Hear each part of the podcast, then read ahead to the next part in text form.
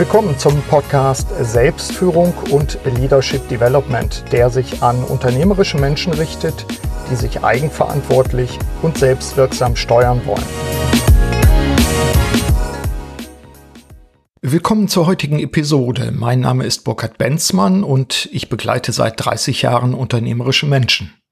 Heute treffe ich Ralf Geisenhans Lücke, der seit 2011 Chefredakteur der Neuen Osnabrücker Zeitung, kurz NOZ, ist.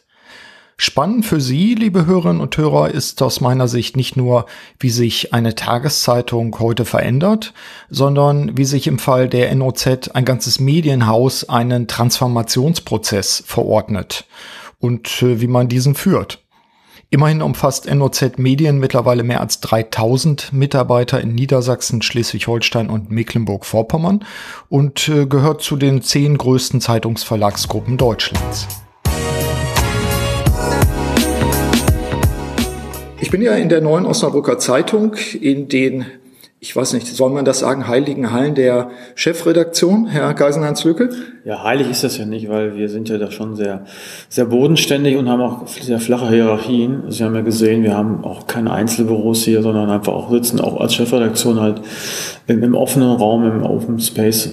Und deswegen ist es weniger heilig, aber was schon stimmt, ist in den Räumen der Chefredaktion. Okay, soweit passt das hier dabei. Was mir auch aufgefallen ist, als ich hier saß, es gibt jetzt nicht, wie ich mir das in amerikanischen Filmen so angucke, große äh, Monitorwände, wo das Geschehen der ganzen Welt stattfindet. Gibt's was auch im Hause der Neuen Osnabrücker Zeitung? Es gibt natürlich auch Monitore halt eine Etage tiefer, zum Beispiel beim Newsdesk, mhm. wo wir selbstverständlich auch eben halt äh, die TV-Sender laufen haben, äh, die über das aktuelle Geschehen berichten. Mhm. Wir sind aber eher darauf angewiesen, dass wir auf die Websites gucken, auf Analyse-Tools von Websites ja. und äh, Social-Media-Diensten um da zu wissen, was dort läuft. Und da sehen Sie auf jeder Etage, in jeder Redaktion von uns Dashboards, mhm. wo das halt abgegriffen wird und wo man das also auch sehen kann und wo, was auch jeder an seinem Arbeitsplatz unter einer URL auch abrufen kann. Okay. Ich fand das nämlich im positiven Sinne ganz beruhigend, hier oben auch ein bisschen Ruhe zu finden, ein bisschen Überblick zu finden, ein bisschen Abstand zu finden. Insofern, mir hat das durchaus gefallen. Sie werden auch in den hektischen Zeiten bei uns keine Hektik finden. Ja. Weil, weil das ist einfach, ähm, gutes Handwerksgeschäft, was wir machen wir. Mhm. Und wer seinen Job kann, wird er auch da eben selbst bei hektischen Momenten, Anschlägen, Wahlen ja. nicht in Unruhe verfallen, sondern unsere Leute wissen, was sie tun mhm. und machen das auch mit, mit, mit Ruhe und auch Bedacht. Mhm. Das heißt, dass sie, nicht, dass sie deswegen weniger aktuell sind, ja. aber dass sie halt schon wissen, was sie tun und da muss man nicht hektisch werden. Und aber dieses Klischee von Redaktionsräumen, in dem alles dann ganz hektisch zugeht und je näher man auf irgendwelche ähm, Schlusszeiten kommt, desto unruhiger werden die Menschen und schreien. Äh, das werden sie bei uns nicht finden. Ja, das finde ich schon mal faszinierend. Ist auch schon mal vielleicht so ein kleiner Verweis auf ein Thema, was wir natürlich auch streifen werden, nämlich Selbstführung, logischerweise, weil es ja auch ein Hauptthema des mhm. Äh, Podcasts ist letztlich. Ich bin heute hier auch mit ein paar Fragen angekommen, was Veränderung betrifft, was auch persönlichen Umgang mit Veränderungen betrifft.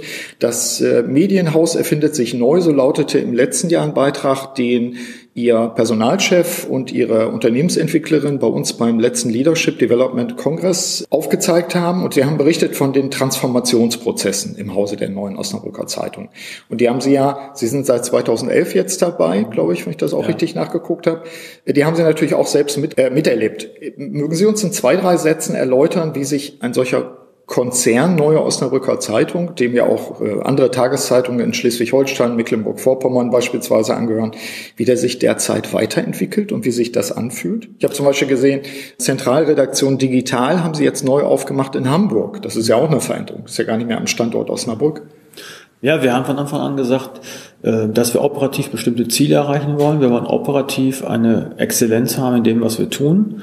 Wir wollen wachsen. Wir wollen, das haben wir jetzt eben auch in den letzten Jahren ja auch getan. Mhm. Wir haben durch Zukäufe, durch, durch Erweiterungen sind wir deutlich äh, größer geworden, mehr als doppelt so groß. Okay. Und haben gesagt, dass wir zu dieser operativen Exzellenz natürlich auch eine äh, sagen wir, innere kulturelle Exzellenz brauchen. Das heißt, wir müssen uns in unserer Unternehmenskultur auch weiterentwickeln, mhm. weil das ist dann die zweite sagen wir, tragende Kraft einer ähm, operativ exzellenten Unternehmensführung, dass man sich auch kulturell weiterentwickelt. Ja. Und das heißt eben auch, dass wir die Mitarbeiter weiterentwickeln. Mhm. Und ganz simpel gesagt, wir haben immer formuliert, unsere Mitarbeiter müssen in der Zukunft dort ankommen und besser sein, als sie jetzt im jetzigen Ist sind. Mhm. Ja, das heißt eben die Discount zwischen Ist und Soll wollen wir ausfüllen Ja. und um halt diese operativen Ziele zu erfüllen, müssen unsere Mitarbeiter auch mitwachsen und müssen auch eben eine Transformation also auch mitmachen, indem Mhm. sie halt eben sich auch verändern, anpassen, besser werden, Leistung, die Leistungsfähigkeit auch haben. Ja. Und das haben wir halt im ganzen Unternehmen gemacht und haben auch gesagt, okay, wir nehmen unsere Mitarbeiter mit, geben ihnen die Möglichkeit, auch sich eben zu, zu verbessern, Mhm. sich zu verändern. Und das nennen wir halt eben auch Transformation. Ja, wie habe ich das erlebt? Wenn ich jetzt die letzten fünf Jahre dabei gewesen wäre und wäre ein, ich sage jetzt mal, klassischer Redakteur, wo ich mir dann denke, ja, das passiert genug, muss ich mich da selber auch nochmal verändern. Ich kann mir vorstellen, gibt es ja auch bei dem einen Begeisterung, bei dem anderen vielleicht auch so ein bisschen Reaktanz dagegen. Wie hätte ich das erlebt, wenn ich die letzten fünf Jahre da war? Es gab Workshops, es gab große Veranstaltungen, es gab so interne Kampagnen oder wie haben Sie es gemacht? Alles von, von allem etwas. Also erstmal fängt sowas natürlich bei den Führungskräften an. Also das kann man nur von oben äh, einstielen. Das muss man vorleben. Also wir Führungskräfte haben sehr, sehr viele Workshops gemacht. Wir haben uns sehr viel mit dem Thema beschäftigt. Ja. Haben uns selbst auch verändert, hinterfragt in unserem Führungsverhalten. Und haben das dann einfach ähm, auf die nächsten Hierarchiestufen übertragen. Ja. Haben Workshops gemacht, haben das im, aber auch viel, viel wichtiger ist, das im täglichen Tun einfach auch gelebt. Es fängt einfach an mit einer vernünftigen Begrüßung morgens, mit einem vernünftigen guten Morgen, einen guten Tag wünschen. Das sagen die Worte ja auch schon. Warum wünsche ich das? Ich wünsche einen guten Tag. Ja. Ich wünsche niemand einen schlechten Tag. Man muss das auch sagen und das auch so meinen. Ich muss Mitarbeiter loben für das, was sie tun, muss die Stärken fördern und nicht, und die Schwächen ab- abmildern, muss schauen, welche Stärken habe ich. Das heißt, wir haben ganz, ganz viel im Alltag gemacht. Wir haben ganz viel halt im normalen operativen Geschäft umgesetzt, auch von der kulturellen Art. Ja. Wir merken das die Mitarbeiter, sie merken es dadurch, dass sie gefordert werden, gefordert und gefördert. Das ist schon anstrengend, zu dem normalen Geschäft auch sich auch nochmal mit der kulturellen Seite zu beschäftigen und sich zu verändern. Aber wir haben ihnen auch gesagt, ähm, sie müssen Eigenverantwortung übernehmen. Ja. Das ist, glaube ich, auch so das Entscheidende, Leuten Ängste zu nehmen, dass sie keine Entscheidung treffen wollen, aber auch die Sicherheit ihnen zu geben, dass sie für sich in ihrem Einflussbereich, Ja. in ihrem Circle of Influence, ihre Entscheidungen treffen, dass das nicht unsere Entscheidungen sind, sondern dass es die Entscheidungen der Mitarbeiter sind. Und da gibt es für uns keinen Unterschied, ob das jetzt ähm, Abteilungsleiter ist, Ja. Geschäftsführer, Teamleiter oder ob es einfach mal, jemand ist ohne Personalverantwortung. Auch der muss in seinem Bereich Entscheidungen treffen Mhm. und kann nicht sagen, das ist, das schiebe ich mal auf die nächste Ebene ab. Ich bin jetzt irgendwie Opfer von irgendwas Ja. und jammere nur und sage, ja, ist alles so schlecht hier? Mhm. Nein, jeder kann in seinem Bereich immer seine Entscheidung treffen. Das ist wie im normalen Leben. Mhm. Und das haben wir den Mitarbeiterinnen und Mitarbeitern bewusst gemacht. Ja. Das war, glaube ich, der Hauptprozess, zu sagen, erstmal das Bewusstsein schaffen, Mhm. was jeder auch kann und was in seinem Bereich liegt, äh, zu tun. Ja. Was waren die größten Hindernisse, die in dem Prozess aufgetaucht sind? Ich glaube, die größten Herausforderungen für uns waren in der Kommunikation. Mhm. Das in, wir, wir hatten damals am Anfang waren wir knapp 1000 Mitarbeiter. Ähm, Das also jedem auch so zu kommunizieren, dass das rüberkommt, was wir auch sagen wollen.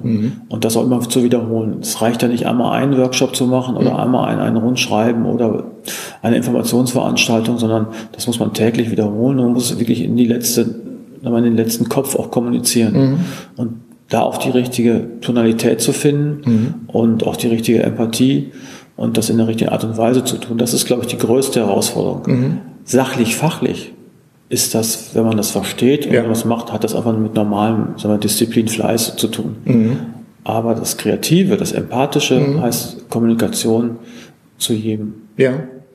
Gibt es auch Überraschungen dabei, wo Sie sagen im Rückblick, äh, damit hätte ich so gar nicht gerechnet, das hat mich positiv oder negativ, das hat mich überrascht? Überraschung gibt es immer dann, wenn Sie das, wie Sie gerade schon gesagt haben, von Leuten nicht erwarten. Also wenn Sie ein schlichtes Beispiel von einer sagen wir, normalen Sachbearbeiterin, Sachbearbeiter ein Feedback bekommen oder wenn Sie von denen ähm, Aufgaben gelöst bekommen und Vorschläge bekommen, wo Sie nie mit gerechnet hätten, dann sind das aber positive Überraschungen, Sie sagen, das sieht man mal, wie viel Potenzial in jedem steckt. Ja. Und dass es nicht immer eine hierarchische ähm, Organisation bedarf, um konkrete Lösungen einfach zu finden. Das ist natürlich dann überraschend und auch erfreulich. Ja. Und sagen wir, mal, negative Überraschungen gibt es dann aber auch, ähm, die wir aber auch zum Teil so erwartet haben, dass eben Mitarbeiter das, das nicht mitgehen. Dass sie ähm, sehen, dass das nicht ihr Weg ist, dass Ja. sie entweder überfordert sind oder auch sagen, das möchte ich nicht, das kann ich nicht, das will ich nicht, das ist auch völlig okay. Und die haben dann einfach das Unternehmen auch verlassen und haben gesagt, okay, wir machen was anderes, das ist nicht unser Weg. Mhm. Das finde find ich auch völlig in Ordnung zu sagen, ja, äh, ich habe mich anders entschieden. Das wäre zum Prozess. Wir kommen vielleicht mit ein oder zwei Punkten auch gleich nochmal im Verlauf darauf. Was vielleicht auch interessant ist für die Hörerinnen und Hörer ist, was ist eigentlich heutzutage der Alltag eines Chefredakteurs? Also jetzt kann man wahrscheinlich den einen oder anderen nicht unbedingt direkt vergleichen, aber wenn wir Sie jetzt nehmen als Beispiel, ist es nicht nur eine Zeitung äh, in dem Nutzkonzern, sondern das sind mehrere. Gibt es sowas wie einen Alltag? Also es gibt, glaube ich, nicht mehr den klassischen Alltag, den sich viele darunter vorstellen, dass ein Chefredakteur ähm, jeden Inhalt der Zeitung liest, redigiert, bearbeitet mhm. und sagt, das ist okay, so Themen verteilt und am Ende des Tages dann noch halt bei ähm, Schreibtischlicht noch den Kommentar schreibt. Ja.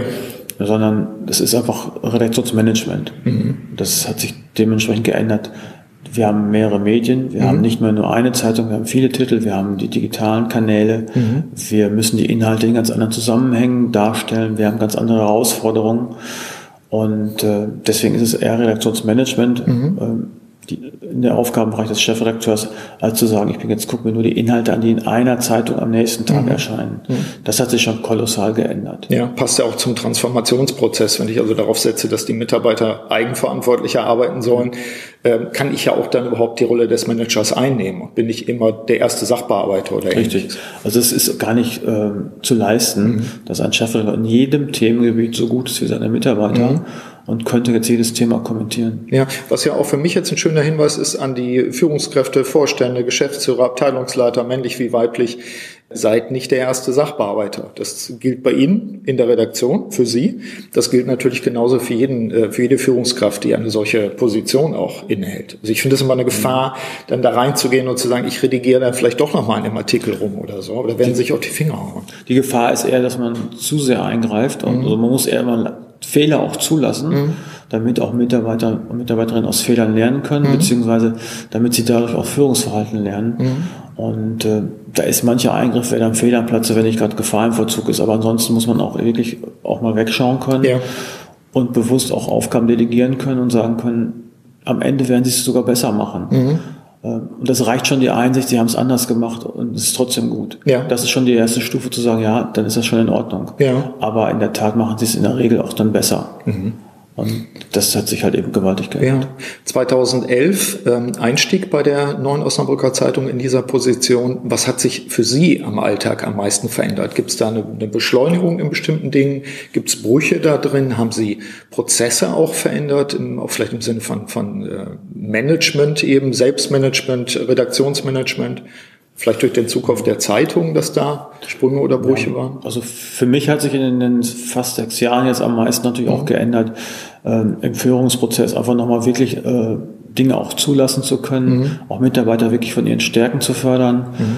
Ähm, das war nochmal noch mal ein wirklich prägender Prozess, mhm. auch da wirklich nochmal einfach mehr halt ähm, als, als Förderer aufzutreten mhm. und Leute einfach noch auch sehr in ihren Qualitäten nach vorne zu bringen. Mhm. Das haben wir nochmal ganz bewusst getan, um dort auch eben überall mal Stellvertreter ausbilden zu können. Ja. Also ich habe in jedem Bereich überall halt Stellvertreter im Sinne von, die können die Aufgaben mhm. lösen. Gar nicht mal immer von dem Titel her, ja. sondern die können überall Aufgaben lösen und ich muss mir keine Sorgen machen, dass diese Aufgabengebiete nicht besetzt sind. Mhm. Und natürlich hat sich dann nochmal der, der Fokus erweitert, äh, indem wir halt nicht nur jetzt nur auf den Landkreis Osnabrück und mhm. den Landkreis Emsland schauen, sondern wir sind jetzt halt in vier Bundesländern aktiv mhm. und äh, müssen da auch nochmal anders führen. Das kann man sich ja vorstellen, wenn wir halt allein vier Verlagshäuser haben. Ja. Mit, wir haben jetzt über 50 Einzeltitel. Mhm. Ähm, Gott, ich arbeite Gott, ja. mit, mit äh, drei weiteren Chefredaktionen zusammen. Mhm. Und das ist auch eine andere Art von Führung, als wenn ich eine Redaktion führe. Ich muss meine Kollegen ja nicht in ihrer täglichen Arbeit führen und kritisieren und muss sagen, ja, mach das mal anders. Mhm. Das sind ja genauso gestandene Chefredakteure, ich ja auch, wie meine Kollegen auch hier. Mhm. Das ist eher eine, eine Teamführung, ja. wie man das Team nach vorne bringt und wie man dort einfach ein Team zusammenführt, was dann zusammen stärker ist als vorher alleine. Mhm. Also da haben wir immer die Formel gesagt, eins und eins ergibt bei uns drei. Mhm. Was ja auch ein Anspruch ist, wie lösen Sie sich selbst ein? Viel unterwegs im Auto zu den Kollegen, auch persönliche Präsenz oder auch stärkere Nutzung von Telekommunikation, also ich sag mal Skype-Konferenzen in Anführungszeichen, sowas in der Art? Wir nutzen auch Skype-Konferenzen, mhm. indem wir also mit, mit Videobildschirmen arbeiten. Mhm. Ich habe aber die Erfahrung gemacht, gerade in einem Change-Prozess mhm. ist es unbedingt notwendig, Auge in Auge mhm. Dinge regeln zu können, in Gruppen, in Gruppengesprächen, in Workshops das mhm. zu machen. Ähm, da ist persönliche Präsenz unbedingt erforderlich. Ja. Weil per Videokonferenz bekommen Sie Schwingungen nicht mit. Mhm. Sie können nicht mal mit jemandem mal, mal tuscheln. Ja. Sie können nicht jemand auch mal eingreifen. Mhm. Sie haben nicht den Zugriff auf, auf alle Mentalitäten. Ja. Ähm, es gibt halt Momente, wo man ruhig sein muss. Es gibt auch Momente, wo man eingreifen muss, mhm. wo man mal deutlicher, mal weniger deutlich oder wo auch eben mal von der Thematik weg in ein anderes äh, Thema schwenken muss. Mhm. Und da hat im Moment natürlich noch äh, Videotechnik seine Grenzen. Ja. Und das zweite Thema ist, Videokonferenz machen sie immer nur halt innerhalb ihrer Hierarchieebene mhm. oder halt innerhalb bestimmter Gruppen, Organisationsformen. Wenn Sie persönlich irgendwo hinfahren, mhm. haben Sie immer mit anderen Mitarbeitern zu tun. Ja. Allein der Gang vom Parkplatz in irgendein Büro mhm. mhm. ist schon das Ziel. Und dort können Sie immer schon auch durch Präsenz, durch Offenheit, mhm. Sie sind einfach da und können auch Fragen beantworten. Ja ja, die ganze Persönlichkeit wirkt dann natürlich ja. auch auf allen Kanälen und empfängt auch auf ja. allen Kanälen. Ja. Und das ist wichtig, das ist auch wichtig für die Wertschätzung, mhm.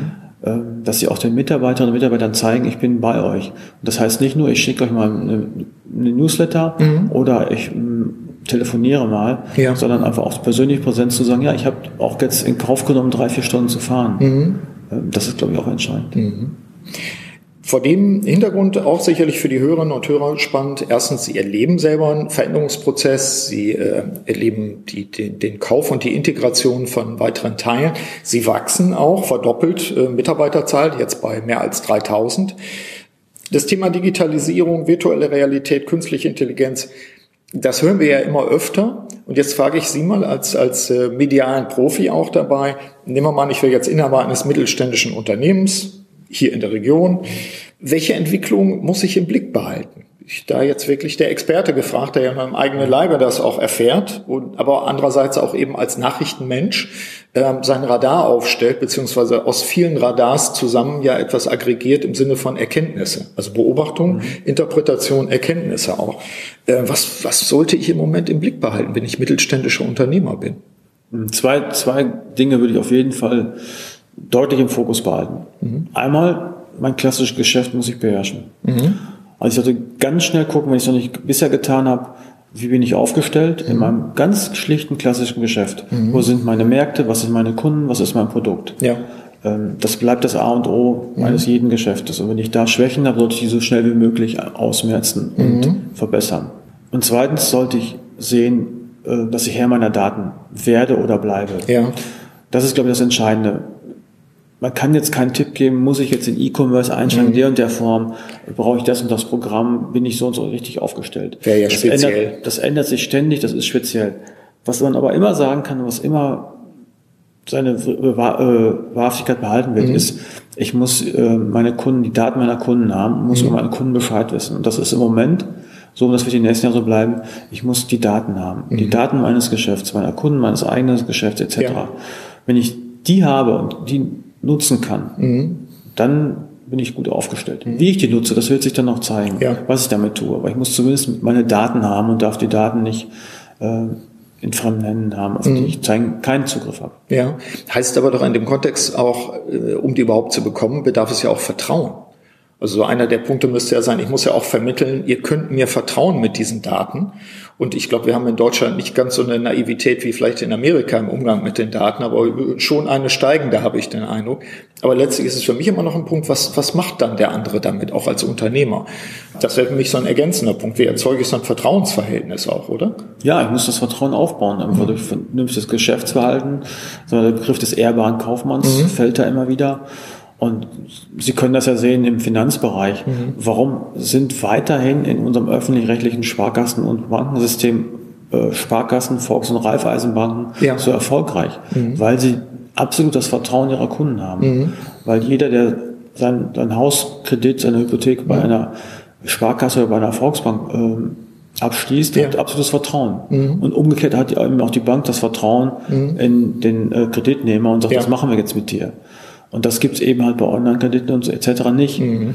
Und wenn man das mal über das, auf das andere Geschäft überträgt, muss ja. ich da genauso handeln, dass ich das Vertrauen auch, auch gebe, mhm. nicht über Geschäftsgeheimnisse plaudere, dass ich halt eben auch zuverlässig bin, dass ich meine Leistung auch bringe. Mhm. Und auch eben mit meinem Namen und mit meiner Person für die ja. Dinge stehe, die ich da tue. Also in unserem Beruf einfach, indem ich auch glaubwürdig mhm. schreibe, mhm. dass wir mit den Dingen, die wir als Information bekommen, glaubwürdig umgehen, dass ja. wir Sachen richtig einordnen, uns nicht vor falsche äh, Karren spannen mhm. lassen. Äh, das schafft dann im Medienbereich Vertrauen. Mhm. Und wenn Sie eine Marke haben, wie wir das halt mit der Neuen Osnabrücker Zeitung haben, ja. die hat schon viel Vertrauen. Mhm. Da gilt es aber, das Vertrauen zu bewahren und zu sagen, ja, die haben das weiterhin. Wenn sie neue Marken ähm, kreieren mhm. oder neue Medien haben, ähm, vor allen Dingen jetzt im digitalen Bereich, ja. Muss man das Vertrauen zum Teil erst aufbauen. Man muss sagen, ja, das haben die auch. Und mhm. die, die heulen nicht mit den Wölfen ja. und äh, die posten nicht jede Meldung sofort, sondern mhm. das hat dann schon einen Unterschied auf Facebook oder auf Twitter ja. zu anderen öffentlichen Meinung. Ich habe die Wahrnehmung, das passt vielleicht in dem Kontext ganz gut, äh, Stichwort Vertrauen und Rolle auch von Zeitungen oder von Medien. Ich habe den Eindruck, dass damit auch eine Zeitung wie die Neue Osnabrücker Zeitung oder auch andere eine Lotsenfunktion auch bekommen. Also ich, für mich ist das dann immer Orientierung, wo ich dann sagen kann, so auch, auch bestimmte Redakteure schon kann ich irgendwie zuordnen. Da ist dann Vertrauen entstanden, die mir helfen, in dieser Komplexität, dieser zum Teil auch widersprüchlichen Informationen und Nachrichten zurechtzukommen. Ist das sowas wie eine Lotsenfunktion? Ist die stärker geworden? Ist die gleich geblieben? Ja, das ist, das ist eines unserer wichtigsten Assets. Mhm. Weil wofür brauche ich halt eine Zeitung? Mhm. Wofür brauche ich halt ein Medium? Das war vor 30, 40 Jahren, war es eben halt um Nachrichten, um mhm. Neuigkeiten. Wir erinnern uns noch vor, in den 60er Jahren wurden Europapokalspiele mal übertragen. Ja. Bundesliga Samstag in der Sportschau. Mhm. Ja, und vorher habe ich keine Ergebnisse gehabt, ja. wenn ich nicht irgendwelche Konferenzen im Radio gehört habe, aber das war's dann auch. Mhm. Heute weiß ich schon jedes Tor in Echtzeit, mhm. egal wann und wo und wie. Ja. Ich kenne jede politische Nachricht, sobald sie irgendwo gefallen ist. Das heißt, mich überrascht eigentlich nachrichtlich nichts mehr am mhm. anderen Morgen mit der Zeitung.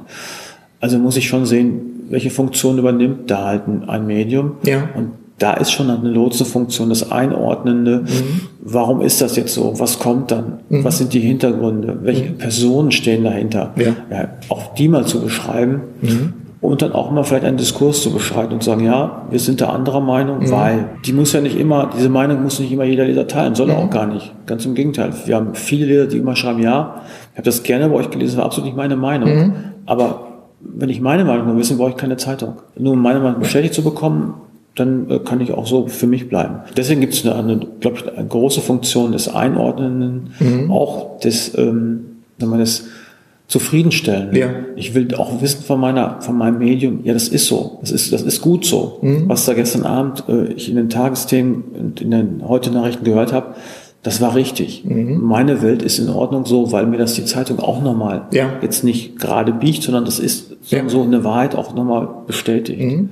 Also das Orientierung wäre, wäre sicherlich auch eine Funktion. Ich, mir gefällt auch der Aspekt, eine Meinung, selbst wenn es nicht meine ist. Also ich, ich äh, schätze in diesen Zeiten einfach sehr, dass auch als, als Berater, Unternehmer, äh, wenn, wenn ich einen Standpunkt habe, an dem ich mich reiben kann, wo ich aber sagen kann, dieser Standpunkt ist fundiert.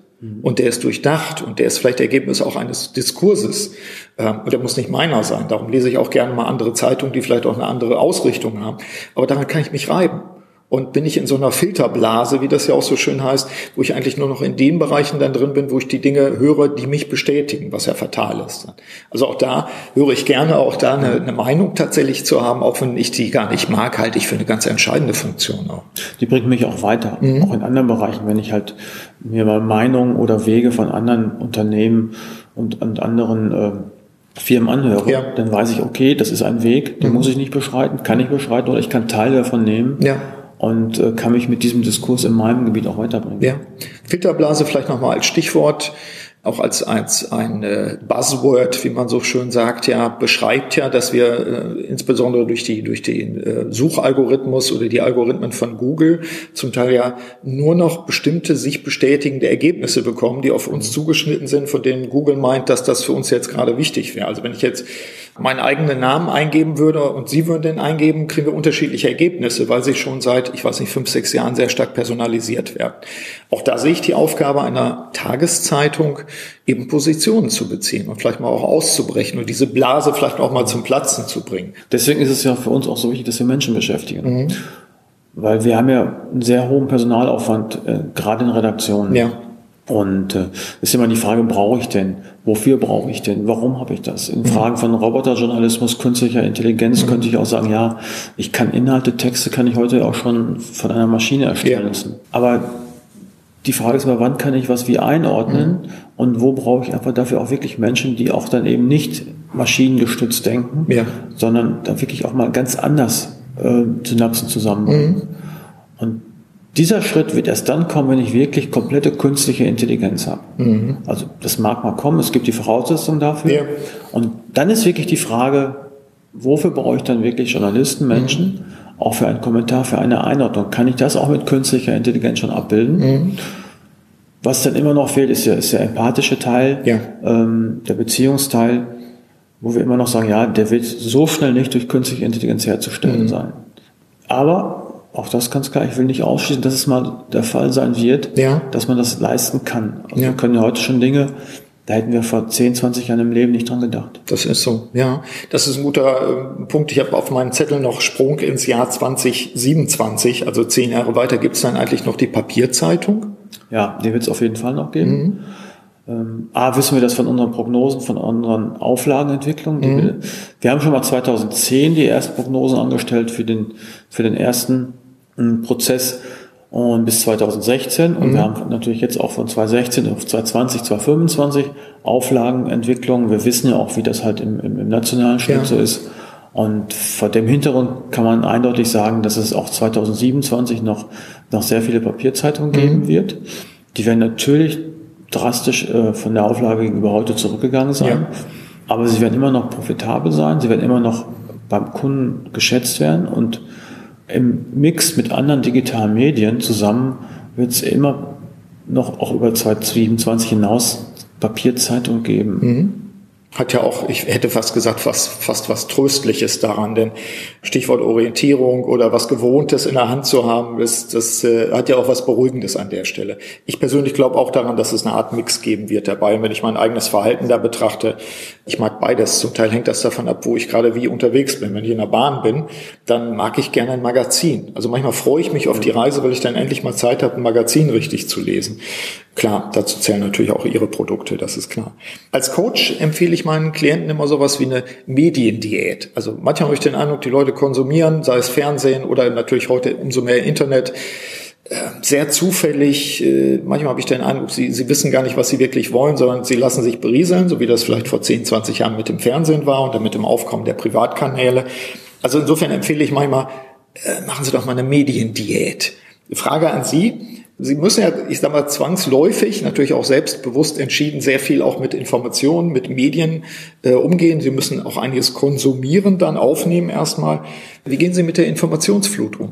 Delegation an andere, das wäre so das, was ich von vorhin raushöre. Also für meine eigene Information kann mhm. ich es ja nicht delegieren. Mhm. Da kann ich also nicht sagen, ich gehe nicht hin und sage, okay, sucht mir das mal raus, mhm. so im Sinne von Ausschnittsdienst. Ich möchte jetzt ja. gefiltert das bekommen, was jetzt wichtig ist. Mhm. Das mache ich in ganz, ganz wenigen Dingen. Ähm, ich selektiere selber, ja. indem ich äh, gewisse Medien einfach lese, gewisse mhm. Dinge lesen muss und andere Dinge einfach auch dir ähm, quer lese und mich eben dafür informiere und dann gewisse Dinge immer nur periodisch einfach mir mhm. anschaue. Also ich muss eine Lokalausgabe, wenn ich die einen Monat gelesen habe, kann mhm. ich doch zwei Monate nicht lesen. Ja. Ähm, gewisse Dinge weiß ich, muss ich sehen, muss ich mhm. zumindest was drin steht. Mhm. Äh, und bei anderen Sachen kann ich auch, kann ich auch mal weglassen. Also es ist schon sehr selektives Lesen, mhm. aber es nimmt natürlich auch einen großen einen zeitlichen Anspruch. Ja. Urlaub im Urlaub? Gibt es eine Fortsetzung? Gibt es Lesen? Gibt es Heimliches auf das Smartphone schauen oder Unheimliches im Sinne von, alle, alle in der Familie wissen, dass ich da drauf gucke. Wie gehen Sie damit um? Also im Urlaub schaue ich aufs Smartphone, mhm. lese auch auf dem Smartphone Dinge, ähm, lese auch ganz normal E-Mails, mhm. weil es, mir ist es lieber, ich sehe die Dinge, wenn sie passieren mhm. und kann dann im Notfall auch mal was tun. Ja. Und ich habe ja vorher schon gesagt, wir sind sehr gut aufgestellt, viele Dinge sind delegiert. Also wenn ich zwei Wochen im Urlaub bin, bekomme ich keine drei Mails, wo irgendwelche Fragen sind, Okay. wie können wir es tun. Also Ja. in der Regel gar keine.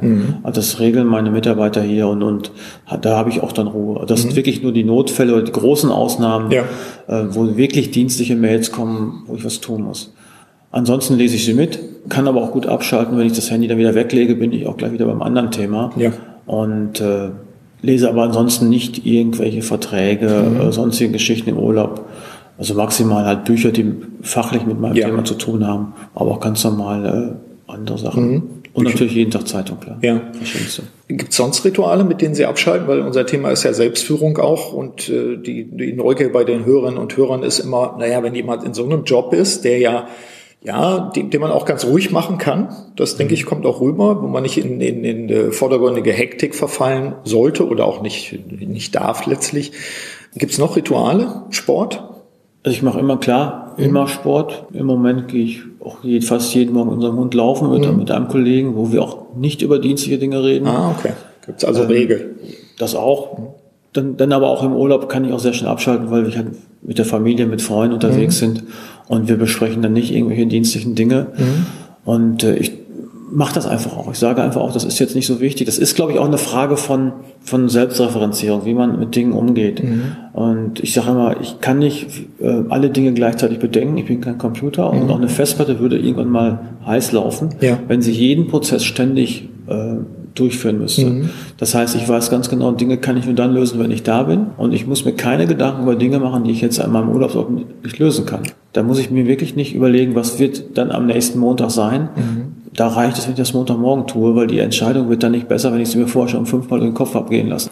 Und da muss man sich, glaube ich, das glaube ich, wenn man sich schon Rituale anschaut, das muss man sich als Ritual immer wieder sagen, ähm, ich muss dann Dinge bedenken, wenn sie aktuell sind. Und muss mir nicht jetzt schon immer für alle Sachen Vorüberlegungen machen, weil bis dann die Entscheidung ansteht, Ja. gibt es eh wieder andere Gründe, die äh, da reinspielen und da muss ich neu überlegen. Deswegen sage ich immer wieder, ich fange gar nicht an zu überlegen. Also meine Mitarbeiter glauben das oft nicht, gerade in so einem Transformationsprozess, den wir jetzt gemacht haben, dass ich mir keine Gedanken habe, wie könnte das jetzt so in dem Konstrukt dann aussehen in drei Monaten. Ich sage, nein, ich habe mir keine Gedanken gemacht, ich verbiete das eigentlich euch auch, weil es wird sich so viel ändern und macht euch dann konzentriert die Gedanken, wenn das Problem ansteht und nutzt dann euer Wissen, eure Erfahrung, dann wird es eine gute Entscheidung. Aber martet vorher euren Kopf nicht damit, was könnte sein, wenn. Das macht euch in den Dingen, die ihr dann am Tag lösen müsst, äh, langsam und schlecht.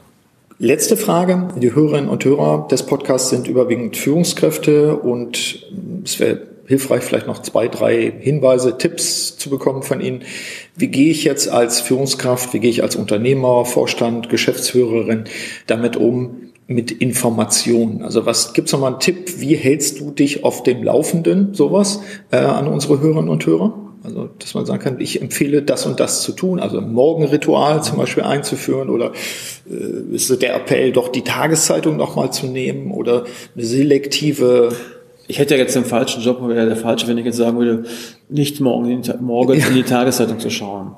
Damit meine ich natürlich auch die digitalen Ausgaben, die es ja schon am Abend gibt. Das ist, glaube ich, ganz wichtig, wenn man das mal im Kleinen auch sieht. Jede Führungskraft, jeder Geschäftsführer, jeder Unternehmer lebt ja in einem Umfeld mit Mitarbeiterinnen und Mitarbeitern. Und die haben Familien, die leben in einem gewissen, in einer Gesellschaftsform, in einem Lebensumfeld. Das heißt, ich glaube, es ist A, ganz wichtig zu wissen, was in dem Umfeld passiert.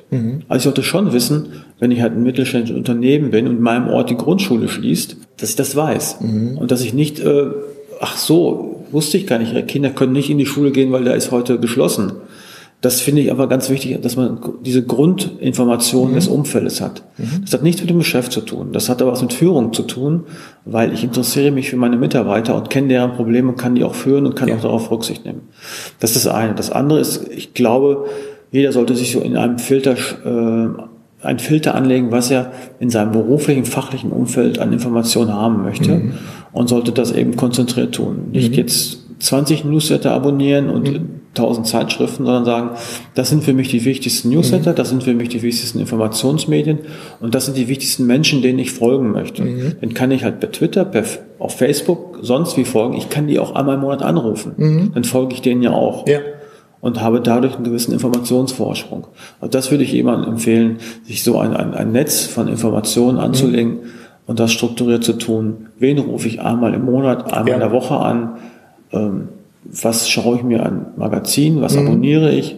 und das sehr selektiv zu tun und da zu schauen, wer bringt mich da nach vorne? Mhm. Wer hat gute Ideen? Und wo mache ich das? Lokal, regional, ja. international. Ja. Das heißt auch wirklich systematisch dann vorgehen und sagen, was sind meine Ziele, was brauche ich, was unterstützt mich und entsprechend auszuwählen. Ja, also es geht nur systematisch. Mhm. Also wer, wer das sagt, er kann das aus dem Bauch, mhm. der ist, ist nah an Religion und nah an anderen Dingen. Also ja. ich glaube, das geht nur systematisch, indem man sich zumindest ein Gerüst schafft. Und mhm. das hilft einfach dann auch die gewisse Lockerheit zu bewahren mhm. und dann zu sagen, ich mache das mal ganz locker. Ja. Also mein bestes Beispiel ist immer, Franz Beckenbauer gilt als derjenige, der als Trainer ganz locker alles konnte mit der Hand in der Tasche und sagt, schauen wir mal. Mhm. Wer da hingeschaut hat, was der gemacht hat. Der ist morgens um vier aufgestanden und hat sich Videoaufzeichnungen im Hotel angeschaut, um im Training vorbereitet zu sein. Hat es ja. niemand gesagt, weil er den lockeren Eindruck ermitteln wollte. Will damit sagen, hinter jedem Erfolg, hinter jeder Lockerheit mhm. steckt ganz viel Systematik und Fleiß. Ja. Ja. Gutes Schlusswort. Äh, Herr Geisler-Heinz Lücke, ganz herzlichen Dank für unser Gespräch und äh, bis bald. Wir sehen uns ja spätestens beim Kongress, ja, beim Leadership Development Kongress. Herzlichen Dank. Ja, Spaß gemacht. Tschüss.